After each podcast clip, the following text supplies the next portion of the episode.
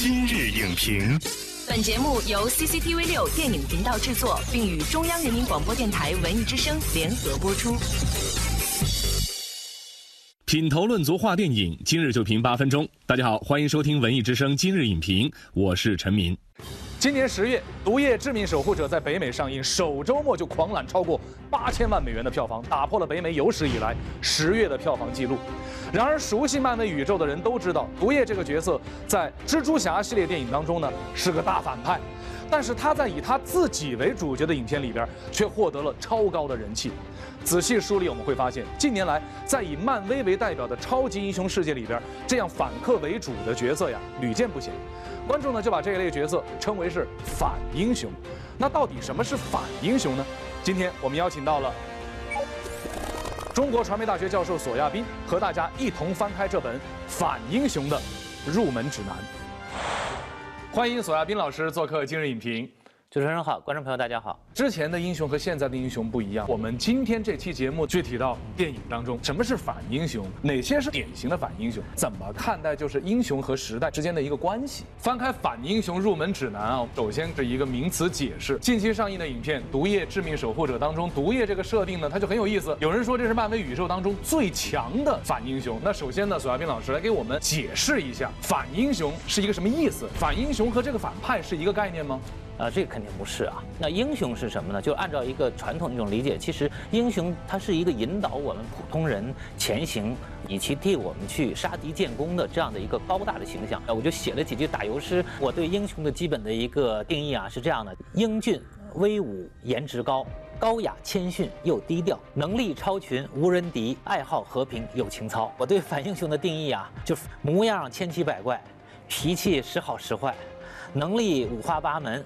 本质基本不赖，我觉得反英雄千万不要把它理解成是反面的英雄，而是说他违反了一些我们对英雄的那些常规的理解的英雄人物形象，或者说其实反英雄把它叫做一个另类式的英雄可能会更合适一点，因为他说的这些主人公可能他在外形上、在观念上、在个人的小脾气上有一些跟传统的高大完美的英雄不一样的地方，但是归根结底，他最后所达成的那个后果一定是和我们现在所秉持的正量的价值观是相吻合的。反英雄的关键词还是在于英雄，只不过他和我们习惯当中的足斤足两的英雄不太一样。那么接下来哪些是典型的反英雄？你比如说传统的最典型的超级英雄，在漫威宇宙里面应该属是美国队长，他可能是最英雄的英雄。比如说像钢铁侠这样的人物，你说他是不是身上也有一些反英雄的特质呢？其实他跟传统的就不一样了，他又炫富又有点花心。所以从钢铁侠一降，我觉得其实除了美国队长以外的所有的漫威宇宙的一些英雄，或多或少的可能都有一点点反英雄化的特质。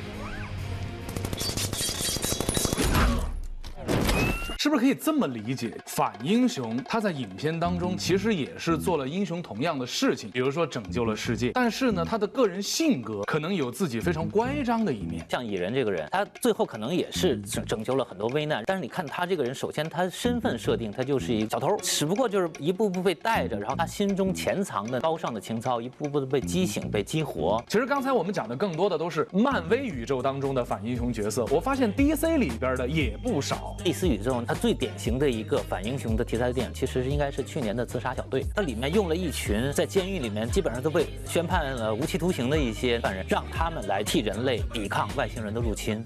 我觉得可能小丑是另外的一种象征，就是他是每个人内心可能都有的一些劣根性啊、隐秘的一种欲望啊、不合乎社会规范的一些阴暗的想法呀，那样的一种浓缩和象征。无论如何，我觉得不可能，也不应该把它包装成一个英雄，哪怕是以反英雄的形象出现。那具体到毒液，它算不算是一个非常典型的反英雄呢？毒液一张开之后，整个脑袋上全是一张嘴，然后布满了那个密密麻麻的一种尖利的牙齿，这样的一个视觉形象放在这儿，再加上毒液这个名字，你绝对不会在第一印象里面，或者说在直观的意义上把他当成是好人。他身上所带有的那种阴暗的、跟英雄形象不太一样的那种反差的那种特质，可能是最强的。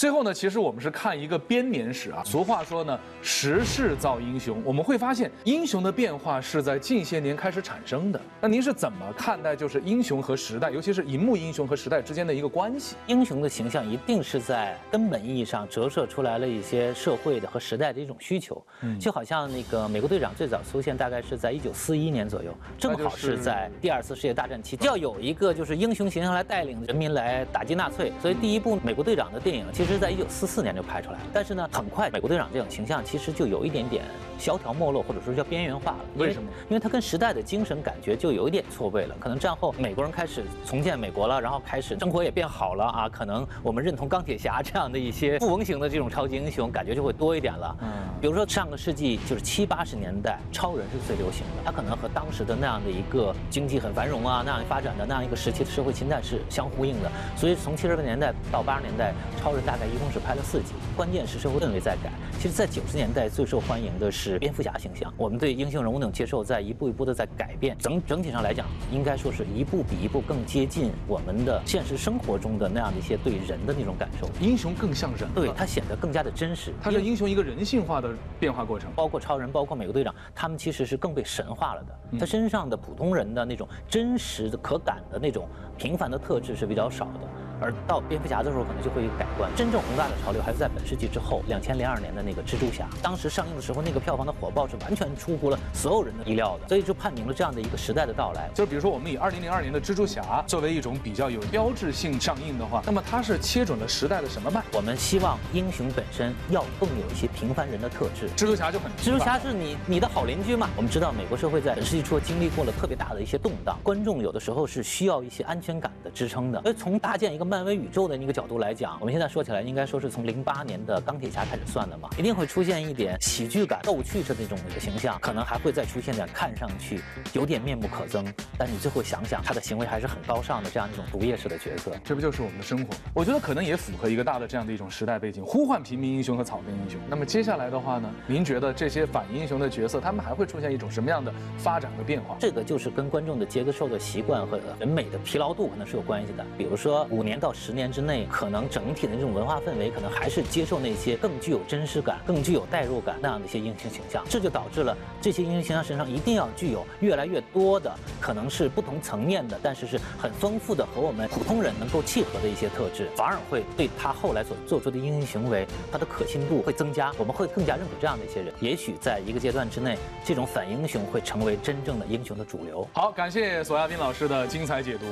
反套路、反常规、反其道而行之的反英雄角色，实际上呢承载了历史和文化的变迁。他们具备更为立体、丰富的人性和情感，也拉近了英雄和普通人之间的距离。在超级英雄世界里，别开生面，更见精彩。感谢收看本期今日影评。本栏目视频内容，请关注 CCTV 六电影频道，周一到周五每晚十点档《今日影评》。